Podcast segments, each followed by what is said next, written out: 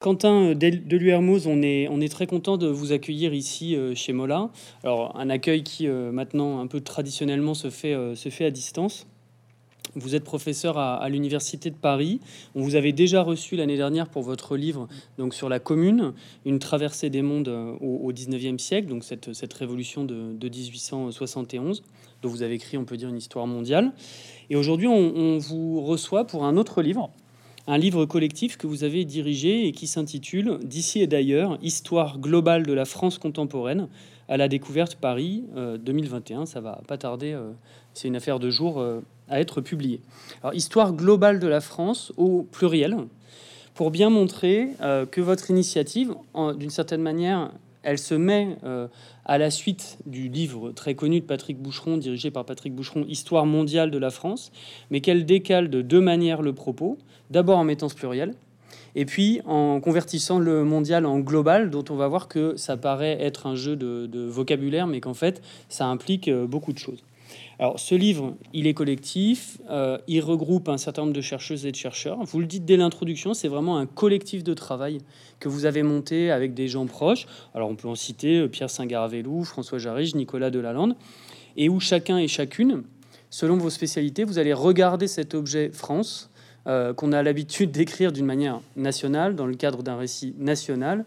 Et là, vous allez le regarder euh, non seulement par l'extérieur, mais aussi parce que, euh, à travers ce que l'extérieur fait à, la France. Et donc, de ce point de vue-là, il y a un certain nombre de, chapitres thématiques sur lesquels on va revenir. Alors, c'est vrai que quand on lit l'introduction de Marie Lewis, elle nous dit, elle, elle, resitue la France dans le processus de, globalisation et de mondialisation, et elle a cette phrase il ne saurait y avoir d'histoire aboutie de la mondialisation si l'on occulte le rôle de principal moteur et bénéficiaire que la France y a joué. Alors là, on, est limite à, sortir les, les, cocoricots parce qu'on se rencontre, on se rend compte, pardon, euh, et ce sera un peu ma première question, que à côté de ce que euh, le, un, jeu de mots un peu technique appelle englobalisation, c'est-à-dire la globalisation par le royaume britannique. On a une franco-balisation, ou ce que vous appelez une franco-mondialisation.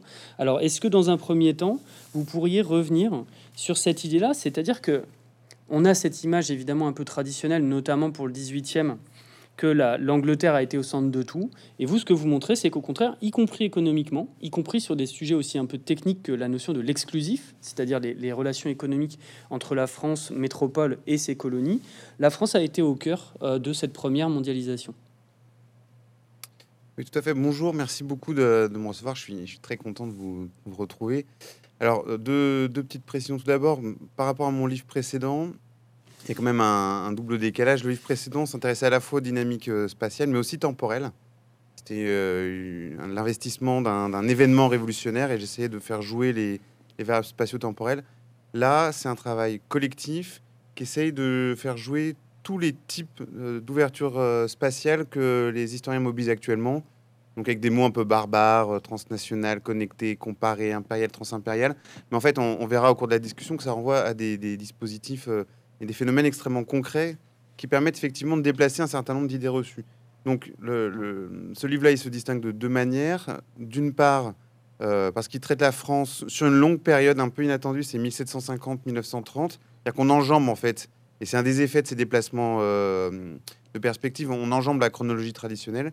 Et surtout, c'est très important, c'est un livre collectif, et euh, collectif au sens fort, c'est-à-dire que là, c'est moi qui présente le livre aujourd'hui, mais il faut bien voir qu'on était 14, euh, que ce livre, il a, été, euh, il a fait l'objet de séminaires, de discussions, le plan, le dispositif, euh, tout a été pensé ensemble. Les textes sont écrits à quatre ou à six mains. Et on y tient énormément pour deux raisons. D'une part, parce qu'en fait, c'est un vrai collectif au sens où c'est pas une addition de chapitres, mais chaque fois, cette dimension-là a poussé chacun à aller plus loin que ce là où il avait l'habitude d'arriver. Donc c'est vraiment un collectif qui produit des connaissances et puis la deuxième dimension, c'est que c'est une façon d'intervenir euh, de la part des historiens qui réfléchissent de plus en plus aujourd'hui sur leur euh, mode d'intervention dans l'espace public. Et là, prendre une voix collective, c'est-à-dire polyphonique, hein, et chaque chapitre à la fois est cohérent et en même temps chacun un petit peu sa tonalité, c'était un choix euh, important de, notre part. Donc voilà, derrière moi, c'est 13, 14, 13 personnes, puisqu'on est 14 au total, qui, parlent. Et c'est extrêmement important de, le rappeler.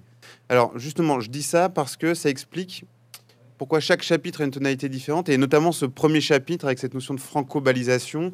Alors, c'est un peu... Euh, c'est un peu une boutade de la part des trois auteurs, hein, euh, David Todd, Raoul Markovitz et, Pierre Singarvelou. Mais l'idée, c'est exactement ça. C'est-à-dire que l'histoire globale telle qu'elle existe aujourd'hui, en tout cas telle qu'elle est la mieux connue, parce que c'est ça change énormément. Elle est très anglo-centrée. Et c'est vrai que les thématiques de l'histoire globale sont très marquées par, euh, par l'histoire anglaise. Hein. C'est le libéralisme, l'industrialisation des produits euh, très standardisés, euh, la question évidemment de, l'esclavage, ça c'est une question commune. Et dès qu'on déplace un peu la perspective sur la France, ben, on se rend compte qu'il y a d'autres thématiques légitimes dans l'histoire globale. La République, c'est une histoire globale. La Révolution, c'est une histoire globale. En matière économique, eh ben, il, faut, suffit de s'intéresser au luxe, et puis on se retrouve avec une, histoire, une autre histoire globale qui accorde plus d'importance aux sensibilités, au goût, etc. Donc ce terme de franco-balisation, il vise à rappeler qu'effectivement, euh, contrairement à une image qui est, parfois euh, évoquée, hein, la France a été une, des très grandes puissances du 18e, début 19e siècle, et que ça, a laissé des traces. Alors très grande puissance à deux niveaux. Tout d'abord au niveau culturel, c'est ce qu'on appelle euh, l'Europe française des Lumières faut rappeler que le français, c'est une langue de distinction et de science au XVIIIe siècle et qu'elle est parlée dans toute l'Europe. Le fameux euh, manuscrit retrouvé à Saragosse de Jean Potocki, qui est un, de vos livres euh, évidemment de chevet, écrit par un Polonais, était écrit directement en français parce que c'était la langue dans laquelle on, écrivait la, grande littérature à ce moment-là. Et cette Europe française, euh, elle laisse des traces dans l'image qu'on a aujourd'hui de la France comme pays de haute culture. Donc c'est intéressant, parce qu'il faut aller chercher plus dans le passé monarchique de la France, l'histoire des Lumières, pour euh, comprendre le lien qu'on fait aujourd'hui entre la France et une certaine forme de philosophie, de littérature et d'art. Mais à la limite, c'est encore, on, on, comprend à peu près avec l'image des Lumières. Mais c'est vrai que ce qui a été complètement oublié, c'est la dynamique plutôt économique. Hein. et là, David Todd va sortir un, livre euh, dans quelques temps qui, revient un petit peu là-dessus. La France, en fait, en 1860, ses exportations en valeur, elles arrivent pratiquement au niveau de, la Grande-Bretagne. Euh, c'est une des très grandes puissances industrielles. Simplement, c'est ce que je disais, c'est que tant qu'on surveille les produits manufacturés et à bas coût, effectivement, l'Angleterre euh, est la puissance principale. Mais si on s'intéresse aux produits de luxe et aux demi-luxe, la soierie, le champagne, les articles de Paris, on se retrouve avec des produits qui circulent à grande échelle, qui sont moins nombreux, mais qui ont une très forte valeur ajoutée, qui fait que la France est une des très grandes puissances économiques des années 1860. Alors pourquoi est-ce qu'on le voit peu? Et ça, c'est aussi intéressant. C'est que 1860, on est sous le Second Empire toute l'historiographie française, elle a tend à tourner vers la Troisième République. Donc souvent, le Second Empire, on passe un peu vite. Or, sous le Second Empire, c'est probablement le moment où la puissance économique française, et notamment euh, cette question du luxe et du demi-luxe, est portée à son maximum. Donc il y a des effets d'effacement qui sont liés aux, axes tout à fait légitimes, par ailleurs, euh, de l'histoire de France, nationalo-centrée telle qu'on la présente habituellement. Merci. Alors, effectivement, vous avez déjà cité un certain nombre des, thématiques qu'on va aborder et qui sont abordées par ces différents chapitres. vous avez raison de le souligner. La plupart du temps, quand des universitaires font un livre, soit ils le font de manière individuelle et euh, avec des effets de, comment dire de rétribution individuelle aussi, soit effectivement quand ils font un collectif, on a chacun écrit son, petit morceau de chapitre. Là, vraiment, on a des chapitres qui sont écrits à deux, à trois, et c'est assez rare, c'est vrai pour, pour être souligné. Alors, vous parlez d'effacement le, livre fourmille en fait de petits décalages qui vont permettre de renouveler l'histoire de France traditionnelle, hein, qui est encore, il y a beaucoup de recherches qui sont faites, mais vous le dites dans les manuels, le cadre national euh, et le cadre de la métropole vers les colonies est encore, encore dominant. Donc parlons un peu d'empire et de cet empire, euh, de cette histoire impériale. Donc la France comme, comme puissance de colonisation il y a quelque chose de très intéressant, c'est-à-dire qu'on est habitué finalement à, étudier euh, euh, cet aspect-là du point de vue de la domination. Euh, et notamment aussi par la métropole. Et vous montrez dans le livre, avec cette logique qui est propre à l'histoire globale des circulations, mais des circulations dans les deux sens, vous montrez qu'il y a un certain nombre d'effets retour, notamment dans des campagnes, alors d'ailleurs pas loin d'ici, du côté d'Angoulême. Comment est-ce que finalement les colonies influencent la métropole? Comment est-ce que les périphéries écrivent l'histoire du centre? Oui, tout à fait. Ça, c'est très important. Donc, c'est la caractéristique de l'histoire impériale. L'histoire coloniale s'intéresse aux sociétés coloniales et montre leur richesse, leur complexité, les tensions qui les animent.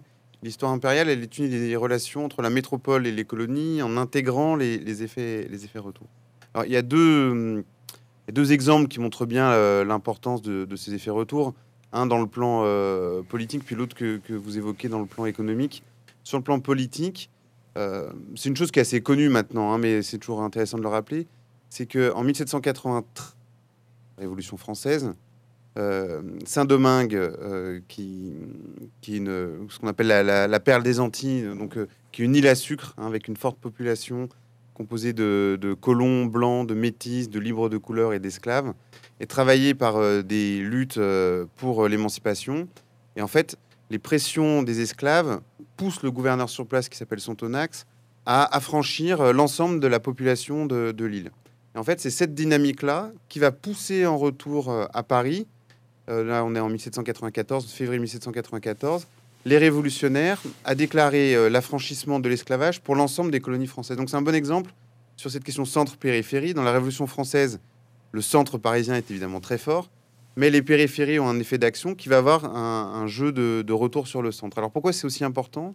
Parce que pas mal d'historiens, y compris Marcel Dorigny, qui est euh, hélas euh, disparu euh, tout, tout, récemment, insistaient sur le fait que le moment où l'universalisme républicain est devenu vraiment universel, c'est à partir du moment où les anciens esclaves s'en sont emparés pour revendiquer leur émancipation.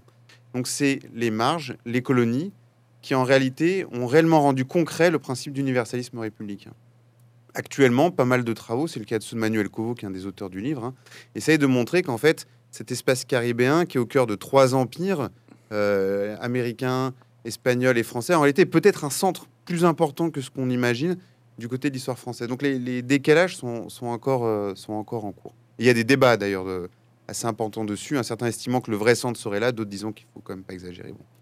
Mais ces débats, il est important de les ramener aussi dans cette histoire de France. Le deuxième exemple, c'est celui que vous évoquiez pour les, colonies. Alors, c'est un vieux débat. Les colonies ont-elles enrichi la France ou pas?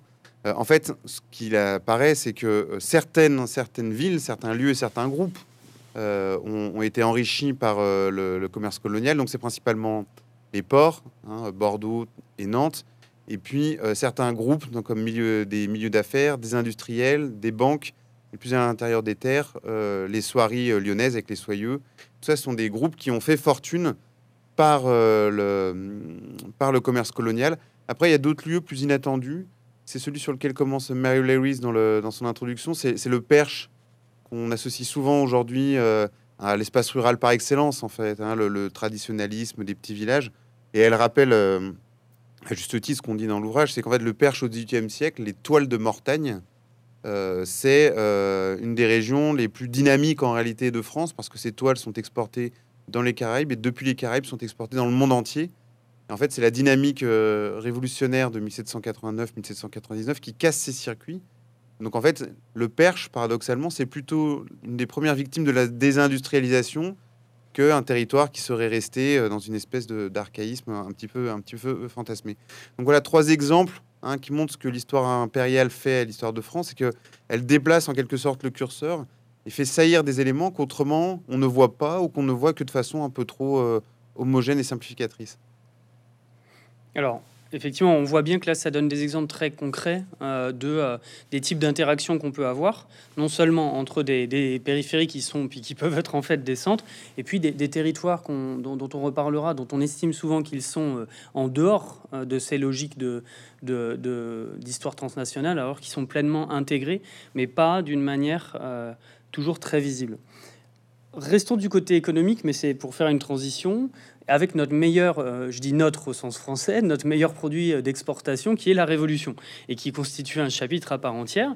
Alors dans le livre, vous rappelez quelque chose qui est, important et que, je rappelle là, l'idée effectivement que la Révolution française n'arrive pas comme ça euh, d'un coup d'un seul, la Révolution française de 1789, mais qu'auparavant il y a eu des mouvements révolutionnaires, des révolutions atlantiques qui avaient déjà été étudiées il y a longtemps par, un certain nombre d'auteurs, Gaucho et compagnie. Donc tout ça n'est pas une invention française d'un coup d'un seul, donc ça vous le montrez. Mais vous montrez aussi que euh, ces révolutions du 19e, les Trois Glorieuses, la révolution de 1848, la commune, et vous allez même, c'est intéressant parce que le début du livre est plus centré 18e, 19e, et puis là vous allez jusqu'au 20e avec mai 68, que malgré tout, il reste une forme de, rayonnement français du modèle révolutionnaire, mais qui en mai, en mai 68, je cite, euh, c'est un peu terminé, la force d'entraînement française euh, c'est un peu faibli. Alors comment, comment on pense euh, la France comme centre révolutionnaire sur deux siècles, en, plus dans, dans, un temps de chapitre relativement restreint? Comment on écrit cette histoire-là? Oui, c'était très compliqué. Alors la première réponse déjà, c'est qu'on l'écrit à plusieurs. C'est un chapitre qui a été écrit par Manuel Covo, Delphine Diaz et, moi-même. Et encore une fois, ça a été relu par chacun des auteurs. Donc chaque auteur disait, ben, tiens, ça, ça me, convainc pas, il faut inciter là-dessus, etc. Alors, le vrai problème qu'on a eu, c'est plutôt le, différentiel des travaux. Parce qu'en fait, un des points de départ de l'ouvrage, c'est de dire qu'il y a d'un côté cette histoire de France euh, resserrée sur ses frontières, qu'on connaît bien, même si elle fait l'objet de travaux d'ailleurs euh, passionnants encore maintenant, donc c'est pas du tout l'objet. Et puis il y a toutes ces autres travaux d'histoire coloniale, impériale, globale, etc., qu'on fait des progrès énormes. Et comme c'est comme si on avait deux histoires parallèles. Donc un des enjeux de, l'ouvrage, au fond, euh, c'est de faire se rencontrer hein, ces deux récits qui finissaient par être un petit peu disjoints l'un de l'autre. Alors pourquoi je dis ça? Parce que par exemple, la Révolution française a donné lieu à des dizaines et des centaines de, travaux sur euh, la France, sur euh, l'Amérique, sur la Révolution euh, batave, donc des Provinces-Unies. Là, il y a un travail qui est paru l'année dernière qui montre les réverbérations jusque dans l'océan Indien. D'autres font le lien avec les djihad africains du début du 19e siècle. Donc on a là une masse de données.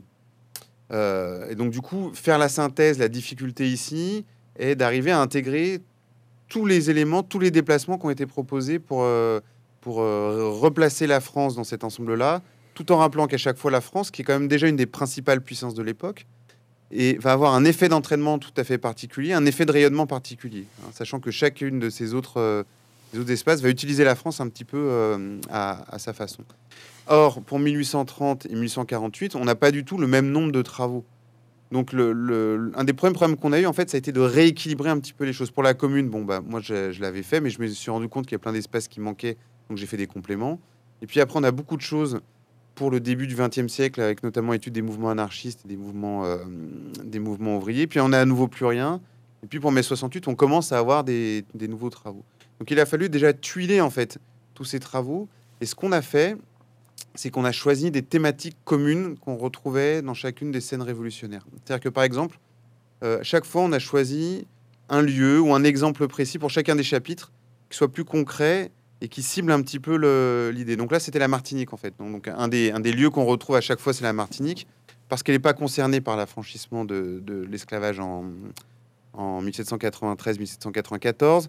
C'est un acteur important euh, dans les années 1820 en Caraïbes. En 1848, euh, effectivement, les, esclaves sont, les anciens esclaves sont les premiers à obtenir leur émancipation. Puis on a à nouveau un mouvement en 1871. Donc, soit on a fait, soit on a tué un petit peu ces exemples-là, soit chaque fois, pour chaque révolution, on a vu comment chacune réinventait les révolutions précédentes. Donc, c'est une autre manière aussi de tisser les liens. Et du coup, pour la perspective globale, on a fonctionné de la même manière parce qu'en fait, le cycle des révolutions s'achève en France en 1871, ce qui ne veut pas dire qu'il n'y a pas un désigné révolutionnaire après, il n'y a plus de révolution qui aboutisse à un changement de régime. Mais euh, l'imaginaire de la Révolution française, si on inclut euh, la Commune 48 et la Révolution française, continue d'être extrêmement mobilisé dans la plupart euh, des luttes à l'échelle internationale. Donc, c'est des travaux qui sont connus, mais la Révolution jeune turque de 1908 s'inspire énormément de la Révolution française. Dans la Révolution russe, on n'en parle pas. pareil pour la Révolution chinoise. Bon. Et donc, du coup, cet imaginaire-là, en fait, se détache un petit peu de la France, mais continue d'alimenter l'idée qu'on se fait de, la Révolution. Et ça, il y a aussi des effets retours. Ce qui fait que Paris, dans les années 1930, hein, est considéré comme euh, la capitale des luttes anticoloniales. Il y a un très bon livre de Michael Goebbels qui, est, paru là-dessus, où en fait beaucoup des futures grandes figures euh, des luttes décoloniales se trouvent à Paris à ce moment-là. Donc c'est comme ça qu'en fait se, fait le, jeu d'aller-retour. Alors pour le lien avec, euh, avec mai 68, la plupart des chapitres s'arrêtent en 1930 parce qu'avec la Seconde Guerre mondiale, évidemment, le, déplacement est complet. Puis après, il aurait fallu intégrer la construction européenne. On était parti sur des choses beaucoup plus euh, qui se renouvelaient complètement. Là, ce qu'on voulait montrer, c'est qu'il y a des trames de longue durée en fait qui continuent d'agir après. Donc, c'est surtout en conclusion euh, de ce chapitre-là qu'on essaie de mettre en comparaison. C'est vrai que ce qui est quand même très surprenant, c'est que par rapport au 19e siècle, euh, mai 68 est une révolution qui a une dynamique très forte mais qui s'inspire plus des exemples étrangers, alors qu'au euh, 19e siècle, c'est plutôt l'inverse qu'on observe. À quoi c'est lié? C'est tout simplement lié au fait que la France n'a pas la même puissance d'entraînement ni économique ni de rayonnement culturel qu'elle avait dans les années 1860. Donc c'est une trace de ce, déplacement du rapport de force géopolitique entre 1900, euh, les années 1900 et les années 1970. Ce qui n'empêche pas que mai 68 est une révolution qui retrouve la lignée de toutes ces révolutions antérieures françaises et qui s'inspire de tous les autres exemples étrangers, qui est une révolution qui va avoir un, impact très fort sur euh, la société française. Oui, ça c'est. Je, réfléchissais qu'on avait en 2018, on avait déjà, on avait fait un débat sur euh, mai 68 dans le monde ici euh, chez Molin, et ça a été très intéressant de voir tous les espaces, le Japon, le Mexique, les Afriques noires, etc. Donc, il y avait, on avait un peu euh, essayé d'évoquer tout ça. Alors effectivement, là, bon, vous, le dites bien, hein, il y a en même temps, euh, et on y viendra à la toute fin, il y a cette, euh, la France conserve quand même un poids euh, considérable, notamment au 19e siècle, dans, ce que vous appelez à raison la force d'entraînement. Le livre n'a pas de, comment dire, visite toutes les formes de, de méthodologie histoire politique, histoire culturelle. Et donc il y, a un passage intéressant, un chapitre intéressant sur l'histoire économique, sur l'histoire du, commerce, si on veut dire, notamment sur ce que vous avez un tout petit peu évoqué euh, en introduction et ce sur quoi on peut, revenir, à savoir voilà la place de la France dans ces réseaux du textile, du commerce, de l'exportation, où par exemple euh, le, le, textile représente 50% euh, des exportations de la France en, 1870 avec ce luxe et ce demi-luxe. Mais vous montrez, encore une fois, que tout ça n'est pas un vase clos de la France vers l'extérieur, mais qu'au contraire, euh, le luxe est construit par euh, d'immenses échanges d'expertise, d'intégration des savoirs euh, étrangers, des savoir-faire étrangers. Alors, comment, pareil, on, peut décrire cet ensemble de, la circulation des produits français au, au 19e, voire au début 20e, etc. Oui, une des, une des logiques du regroupement euh, des auteurs était qu'on avait affaire à des personnes qui avaient chacun des domaines de compétences différents. Donc certains sont des vrais spécialistes d'histoire sociale, d'autres d'histoire culturelle, d'autres d'histoire politique, etc. Et des gens qui sont pas forcément d'accord entre eux euh, sur, les méthodes, mais même sur cette question de l'ouverture globale de la France. Un certain étaient beaucoup plus critiques.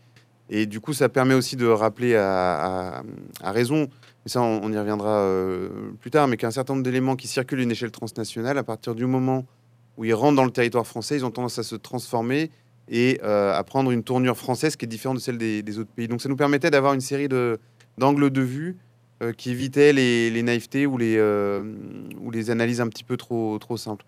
Alors sur ce champ économique, c'est très important en fait parce que on a toute une série d'idées reçues qui sont léguées par cette même historiographie du 19e siècle. Pendant très longtemps, l'idée, c'était qu'au fond, la révolution industrielle, elle est anglaise, et que les autres pays sont en retard par rapport à elle. Bon, ça, ça a été déplacé un petit peu ces 20 dernières années, puisqu'on parle maintenant de voie d'industrialisation plurielle. C'est plus juste, parce que la France a effectivement une voie d'industrialisation euh, euh, spécifique. Mais il y avait toujours un petit peu cette idée qu'au fond, euh, la France avait ses archaïsmes qu'elle a défendus contre les nouvelles formes de, modernité industrielle. Et puis ces nouvelles approches, hein, ce qu'on appelle les global commodity chains, c'est-à-dire qu'on suit les produits, la circulation des produits. Et cette approche par circulation des produits montre qu'en fait la France est parfaitement insérée dans des circuits de euh, flux de matière et de flux transformés à l'échelle globale, et même qu'elle en est euh, une des étapes extrêmement importantes. La vraie originalité du chapitre, d'une part, euh, c'est de rentrer là-dedans, c'est qu'en fait la France est une actrice du développement du capitalisme industriel au 19e siècle, et pas du tout une, une, puissance qu'il a subie. Simplement, elle se situe dans un peu l'espace que lui laisse la Grande-Bretagne, mais euh, et aussi dans des domaines de compétences qui vont devenir spécifiques, notamment ce fameux luxe et, de, et demi-luxe. Mais ce qui est intéressant dans ce, chapitre, d'une part, c'est le choix des auteurs, donc David Todd et François Jarige, de suivre les fils textiles.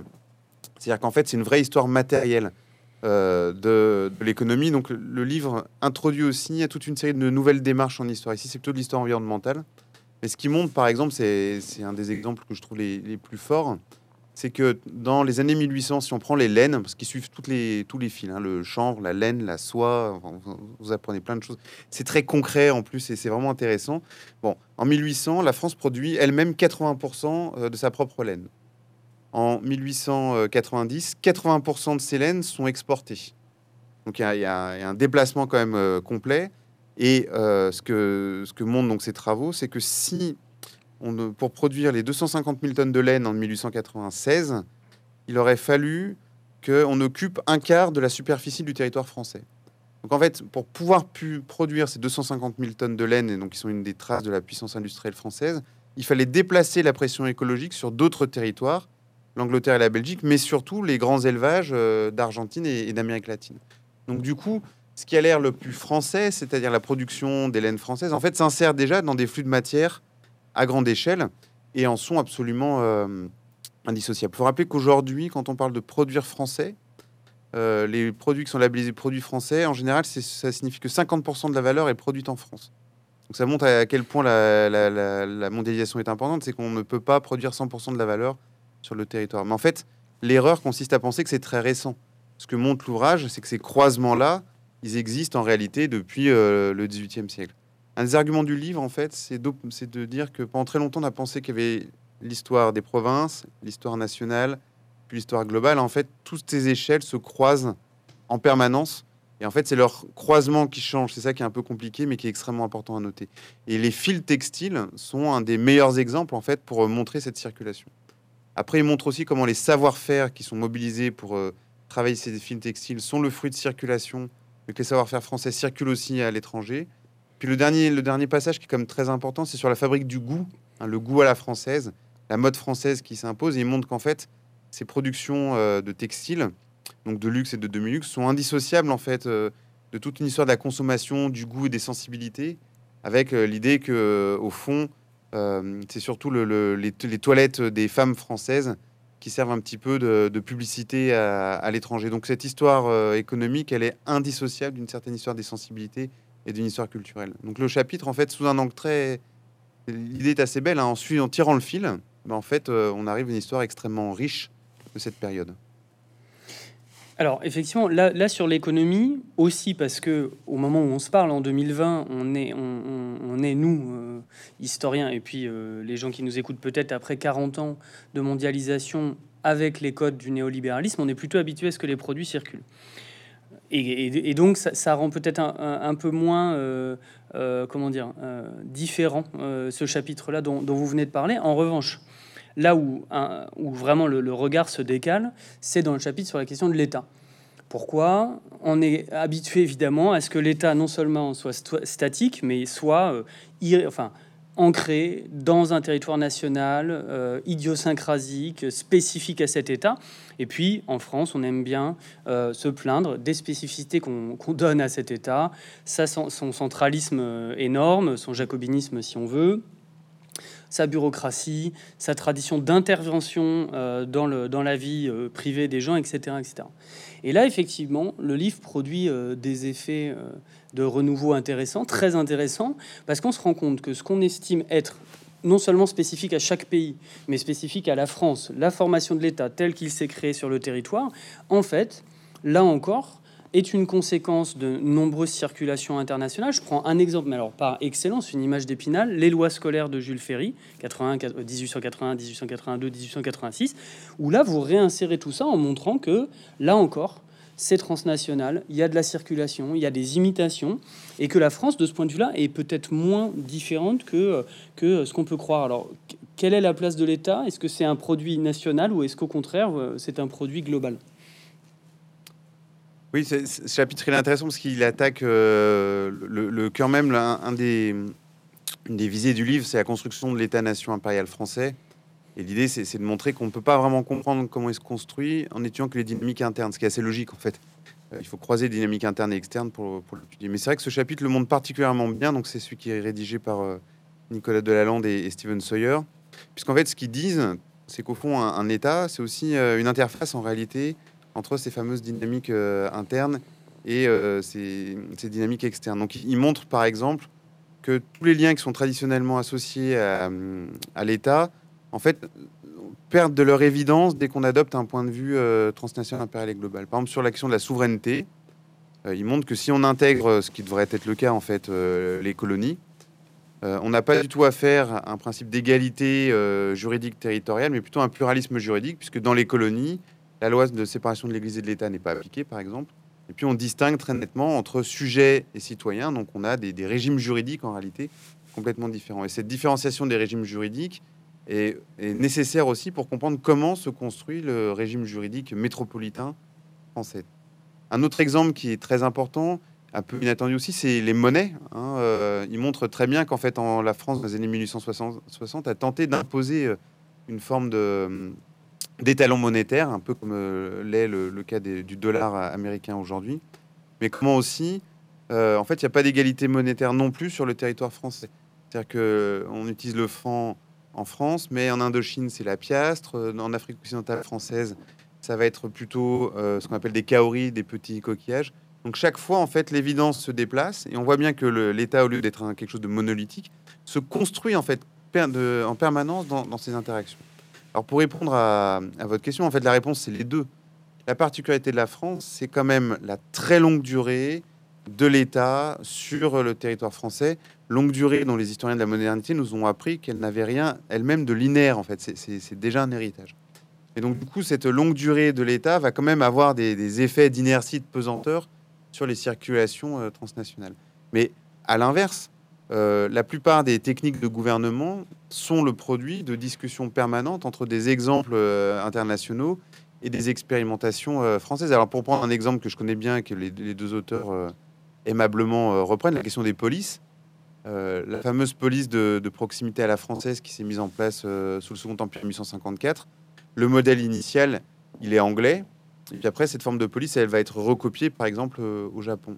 Donc tous les discours qui disent au fond, il y a une police à l'anglaise qui est très libérale, une police française qui est politique, une police allemande qui est plutôt militaire, en fait, doivent être singulièrement révisés puisque ce type de police est aussi utilisé, par exemple, euh, à Berlin. C'est ce genre de déplacement qui, qui est mobilisé par les auteurs. Le deuxième qui rappelle aussi, c'est qu'en fait, chaque fois, dans chaque territoire, toutes les échelles sont mélangées. Hein, il y a un chapitre très intéressant sur Paris, où il rappelle qu'il y a la dynamique municipale parisienne qui est très particulière, comme parce qu'ils n'ont pas de maire, donc c'est un enjeu de, débat très fort. C'est aussi la capitale de la France, et c'est aussi une capitale mondiale euh, par les, réseaux économiques dont on a parlé, mais aussi par le fait qu'elle est le siège des, principales, euh, euh, des, principales entreprises de puissance française. Et en fait, ce, jeu d'échelle, il peut être reproduit sur d'autres territoires. Hein. La ville de Lyon en est également un exemple, etc en fait, pour comprendre même la structure du territoire français, il faut à chaque fois faire varier ces différentes échelles d'analyse. Alors ça donne quelques éléments euh, qu'on oublie complètement, mais par exemple, il y a eu un très fort courant décentralisateur en France dans les années 1860. Le fameux jacobinisme, euh, qu'on associe donc à un État fort, dans les années 1870, il signifie plutôt la décentralisation telle qu'elle a été proposée euh, dans la Constitution de l'an en 1793. Donc ce que ça veut dire, c'est que ces ouvertures transnationales, impériales et globales, elles permettent aussi de revoir différemment quelques lieux communs associés à euh, l'identité française. Donc l'État, en fait, c'est le produit hein, de ces héritages qui sont en permanence réinventés, de ces circulations euh, qui sont réappropriées puis reproposées à l'étranger, et puis de l'acclimatation propre qui opère par la suite. Oui, d'ailleurs, même là, c'est juste un, souvenir d'une lecture qui m'avait marqué. C'est un livre de Marek Koenig et de Élise Julien mmh. sur une histoire euh, franco-allemande de la période dont on estime, euh, dans, laquelle les deux pays étaient évidemment en conflit, euh, c'est-à-dire depuis la, défaite de 1870 jusqu'à la Première Guerre mondiale, et où les, les deux autrices montrent bien toutes les circulations. C'est même dans, cette idée de la revanche de la ligne bleue des Vosges, en fait, il y a des emprunts d'urbanisme, il y a des emprunts dans la politique scolaire, il y a énormément de, voilà, de, circulation entre les deux, euh, et, c'est ce, que, ce que vous dites euh, là dans, cette structuration de l'État. Un autre item, et pas des moindres, c'est euh, une histoire globale du peuple français.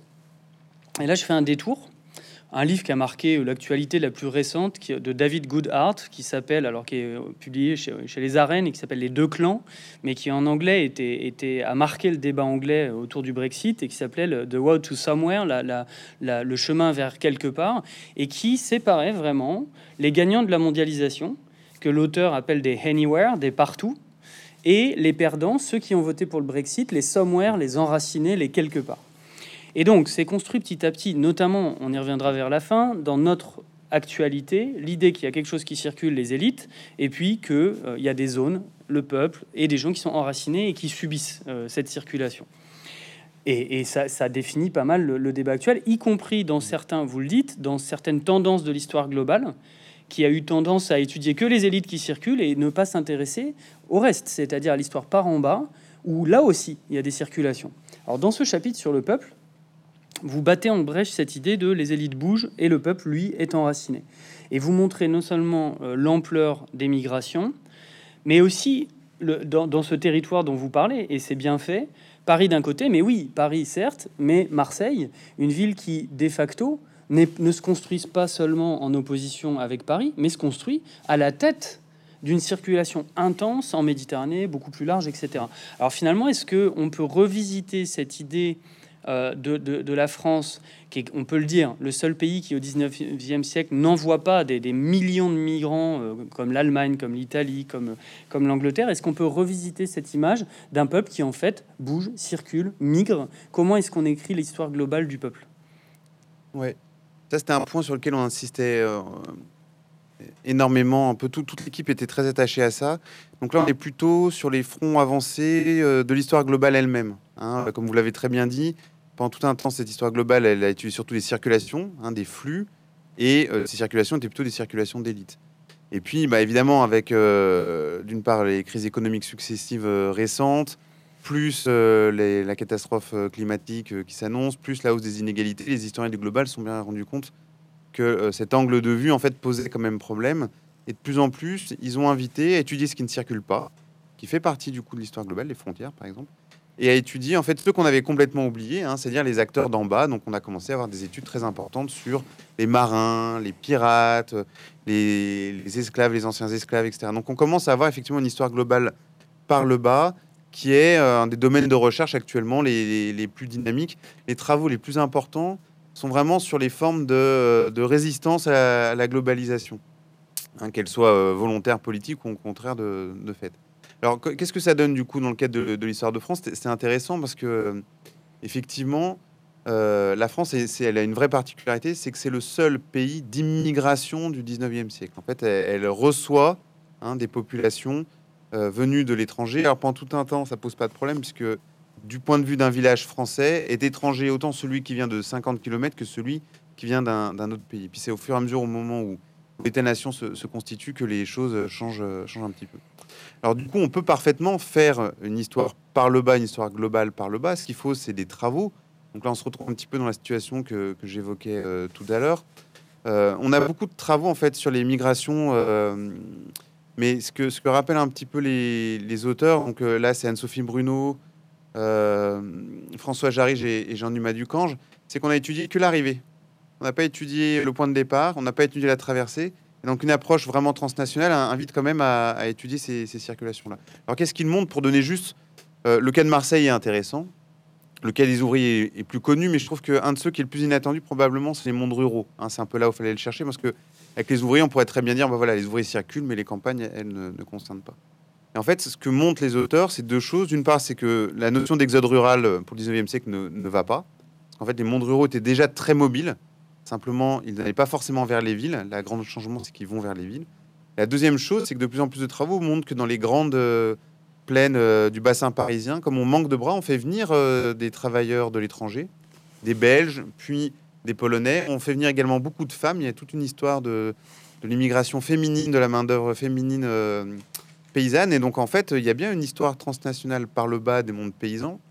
Et là où les choses sont encore plus intéressantes, je trouve, c'est qu'en fait, on retrouve la fameuse ligne Saint-Malo-Genève. C'est qu'en fait, au sud-ouest de cette ligne, globalement, euh, les, immigrations, les appels d'immigration sont moins forts et au nord-est euh, de cette ligne, ils sont, ils sont plus importants. Puis dans sa conclusion, euh, Christophe Schell rappelle une évidence que, auquel on n'avait même pas pensé pour tout dire, c'est que lorsque la France fait la guerre sur les terrains étrangers, la plupart de ses soldats sont des paysans, donc une bonne partie en fait des paysans français ont une expérience directe de l'étranger en allant suivre tout simplement les troupes françaises sur tous les, euh, sur tous les champs, euh, d'une part coloniaux, puis euh, internationaux de la guerre. Donc même le monde rural, qu'on imagine être le plus fermé, au fond, est quand même ouvert à ces questions-là. Et après, ce qu'il faut faire, bah, c'est de l'histoire sociale, c'est-à-dire que les gens peuvent très bien circuler, ne pas avoir une conscience du global tel que nous, on pourrait l'attendre aujourd'hui. Donc là, c'est tout un champ de recherche qui commence à, à émerger. Il y a pas mal de travaux qui ont montré, par exemple, que l'Empire est quand même présent dans les mondes ruraux sous la forme de cartes postales, euh, parfois de façon plus intermittente. Et donc là, c'est tout un domaine de recherche qui reste encore à, développer. Merci, euh, merci pour cette, réponse. Et, effectivement, ça nous rappelle aussi Martin Nadeau et les maçons de la Creuse, etc. Il y a toujours eu énormément de mobilité dans, dans, les territoires. Simplement, bon, voilà, il, faut, il faut en faire l'histoire pour, pour arriver à les saisir. Un des, un des... ça rajoute aussi, c'est toutes les mobilités des territoires coloniaux, hein, tout ce qu'on appelle les engagés, en fait, toutes les populations euh, qui sont, euh, après l'abolition de l'esclavage, qu'on fait venir sur les territoires coloniaux pour euh, travailler dans, dans, les, les, usines et dans les champs. Là encore, ça a créé des, brassages de population extrêmement importants. Donc c'est la France se retrouve à l'articulation de dynamiques réellement globales et chacune de ces, euh, chacun de ces lieux en fait se cristallise de façon un peu, un peu spécifique. Mmh. Oui, d'ailleurs, en 14-18, un certain nombre des soldats des vieilles colonies euh, dans les Caraïbes sont envoyés d'abord en Algérie, etc. Il y a aussi des, circulations de ce, point de vue-là. Dernier peut-être point de passage avant une, donc avant dernière question, mais dernier point de passage de, ces objets que vous étudiez et qui est peut-être aussi tout, tout aussi intéressant que celui de l'État, la République. Pourquoi? Parce que c'est peut-être le terme, quand on regarde, si on regarde la France au 19e siècle, il n'y a que des monarchies. Et puis bon, en 48 ou après, euh, etc., après 1870, il y a la République. Et on a l'impression que euh, c'est quelque chose de central, que c'est purement français, sans même parler euh, de l'instrumentalisation actuelle, mais toujours actuelle du terme, qui sert à dire tout, qui sert à dire une et indivisible quand on en a besoin, etc. etc. Là, de la même manière, les méthodes que vous appliquez, l'attention aux circulations, euh, aux transferts, montrent qu'en réalité, par en haut euh, et par en bas, ce qu'on pense être typiquement français, cette, invention politique, la République, est en fait non seulement pas du tout homogène, c'est-à-dire qu'elle n'est pas comprise euh, par les acteurs du tout de la même manière, elle est investie d'énormément de conflits, et que par en haut, de la même manière, il y a une circulation. Alors là, de la même manière, c'est un peu la, question que je vous pose à chaque fois, c'est quoi cette histoire globale de la République, comment elle circule? Est-ce que là, on est face à un môle euh, français, ou au contraire, quelque chose qui, comme vos autres objets, peut circuler un peu partout? Oui, c'est un chapitre euh, qui, euh, qui, lui, avait évidemment une, euh, des, effets politiques un peu plus forts vu le débat qu'on connaît actuellement. L'intérêt de ces approches, c'est que ça permet de déplacer hein, un certain nombre de, certitudes qui sont assénées dans l'espace public. Donc là, c'est un chapitre qui a été écrit par Sylviane Larcher, Steve Sawyer et, Jean-Dumas Ducange. Alors, qu'est-ce que montre l'histoire globale? Deux choses. D'une part, que l'exceptionnalisme français attaché à la République en fait, est contestable à cette échelle, puisque si on prend juste le 19e siècle, hein, vous l'avez très bien dit, euh, c'est plutôt des monarchies des empires. Les républiques, il faut les chercher plutôt aux États-Unis, voire dans les républiques latino-américaines.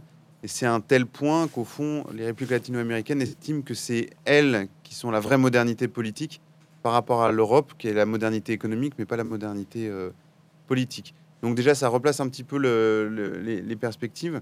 Et puis, euh, en revanche, ce qui est vrai, c'est que la France, notamment du fait du rayonnement consécutif à la Révolution française, euh, va servir de modèle de république qui va être mobilisé à grande échelle, notamment au moment de la Révolution chinoise de 1911, mais aussi dans ces mêmes républiques euh, latino-américaines lorsqu'elles essayent de se réinventer en 1870. Donc on a comme ça un espèce de phénomène de circulation continue qui est, euh, qui est extrêmement, euh, extrêmement intéressant. Le deuxième point qu'il faut noter, c'est la question impériale, là encore. Euh, qu'est-ce que l'Empire, au fond, fait à, l'idée républicaine? On, a déjà vu qu'il y avait cette contradiction, au fond, hein, entre la, promesse républicaine et puis le système juridique qui était mis en place dans, les colonies. De la même manière, ce que montrent ces travaux, c'est qu'on a encore des effets retours un peu inattendus. Hein, dans les années 60-70, on réutilise les classifications coloniales pour euh, l'administration euh, de toute une série de domaines, notamment l'attribution des logements, etc.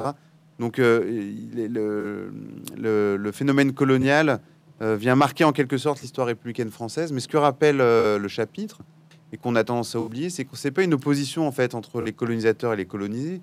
Les colonisés savent très bien se réapproprier aussi ces idéaux d'émancipation et les opposer euh, à, la métropole. Et ça, on le voit très bien en 1946. Donc ça, ça fait partie de ces dates un petit peu oubliées.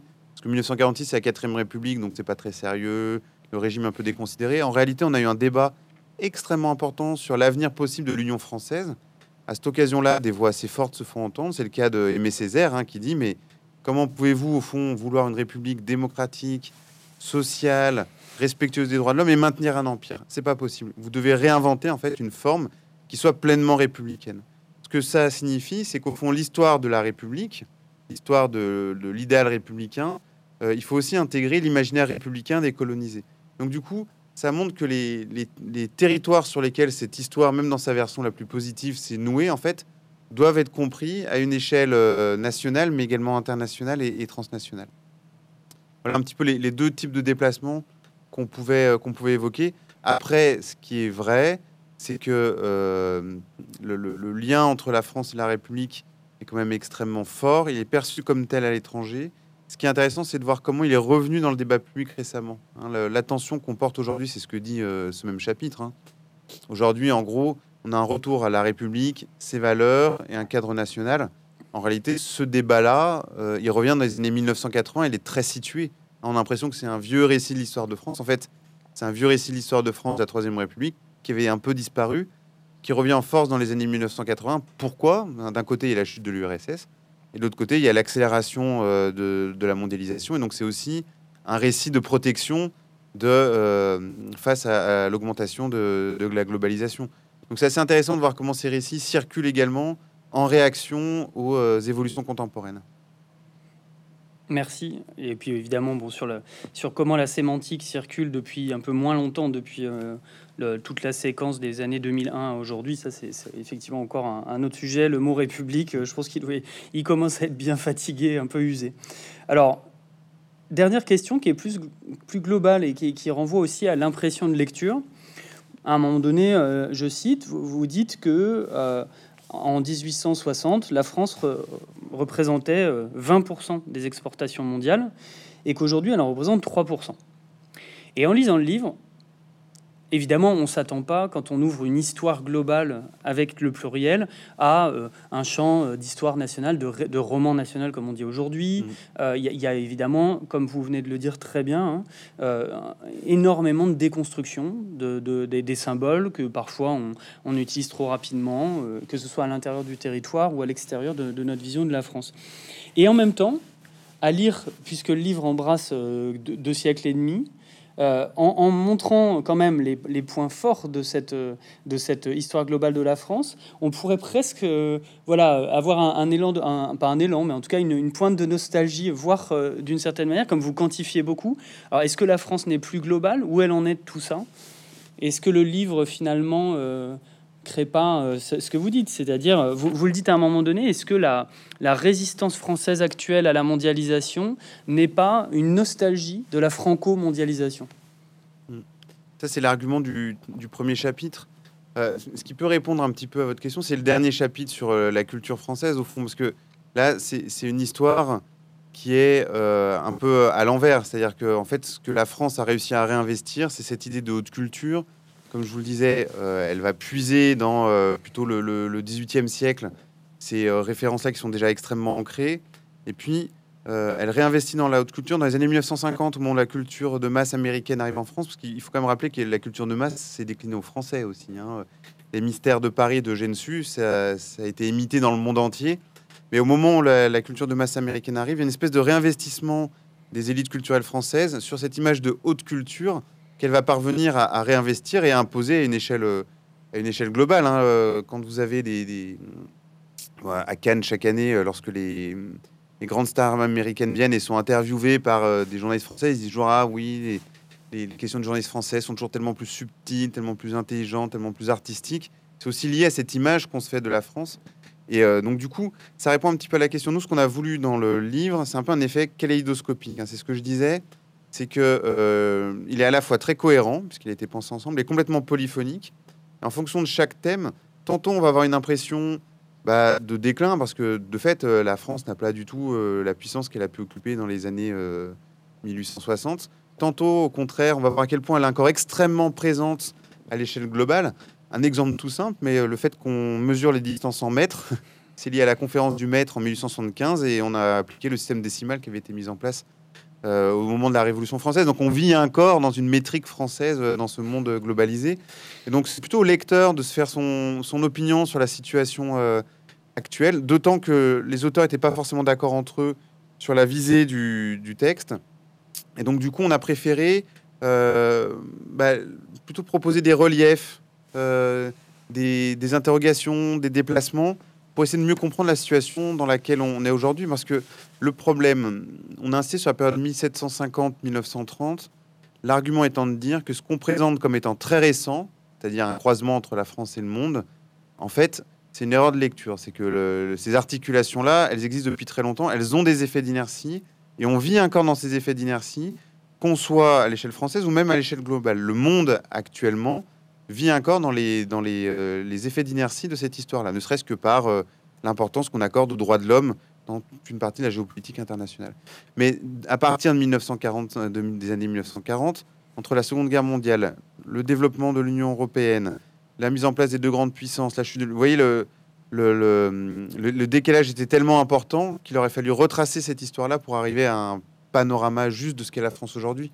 Nous, l'idée, c'était qu'en cette plongée, le lecteur avait les moyens de se faire lui-même sa propre opinion, euh, tantôt nostalgique, tantôt au contraire conquérante, ça dépend de votre humeur et du jour. L'idée était plutôt euh, d'aller à, l'encontre de cette euh, opposition un peu bête qu'on fait entre une histoire de France qui serait très étriquée, une histoire du monde qui est tantôt vue comme, comme l'issue absolue, hein, ça c'est le discours plutôt libéral, tantôt comme la menace absolue, ça euh, c'est le discours plus, critique. Et, au fond, si on veut comprendre la situation actuelle, on est obligé de revenir dans ce passé qui est beaucoup plus riche que ce à quoi on s'attend. Et en fait, ça signifie que si on veut appréhender correctement les défis qui s'annoncent à nous, il faut assumer en fait cette histoire-là euh, dans euh, ces zones d'ombre euh, qui sont très nombreuses et dans ces zones de lumière, et que peut-être que le passé qu'on mobilise pour appréhender la situation actuelle est trop petit, trop étroit, et qu'il faut l'élargir en assumant bah, qu'il nous déstabilise. Voilà, le, ce qu'on cherchait au fond, c'est le rôle de l'histoire aussi. Hein. C'est un effort de réflexivité, c'est-à-dire on sort de ce qui nous, ce qui a l'air évident. C'est un peu déplacé, il faut qu'on remette un peu les choses en place, il faut qu'on réfléchisse à nouveau sur ce qui est possible de faire, et c'est un petit peu un des, enjeux de, cet ouvrage. Bah, écoutez, Quentin Deluarmoz, moi, de mon point de vue, je pense que le, ça n'engage que moi, mais je pense que le défi est relevé. Je pense que le livre euh, servira aussi bien aux étudiants qui veulent comprendre les éléments de méthode actuelle, de méthode historique, transnationale, globale, mondiale, qu'aux lecteurs, aux aficionados de l'histoire euh, de France telle qu'elle s'écrit, avec voilà cette nouvelle pierre qui décale, euh, on l'a vu dans, dans, cet entretien, beaucoup beaucoup de problématiques en, l'enrichissant. Le livre, c'est donc dont vous, que vous avez dirigé, c'est d'ici et d'ailleurs, histoire globale de la France contemporaine à la découverte. Et on vous remercie beaucoup pour, pour cet entretien. Bonne soirée. Merci à vous. Au revoir.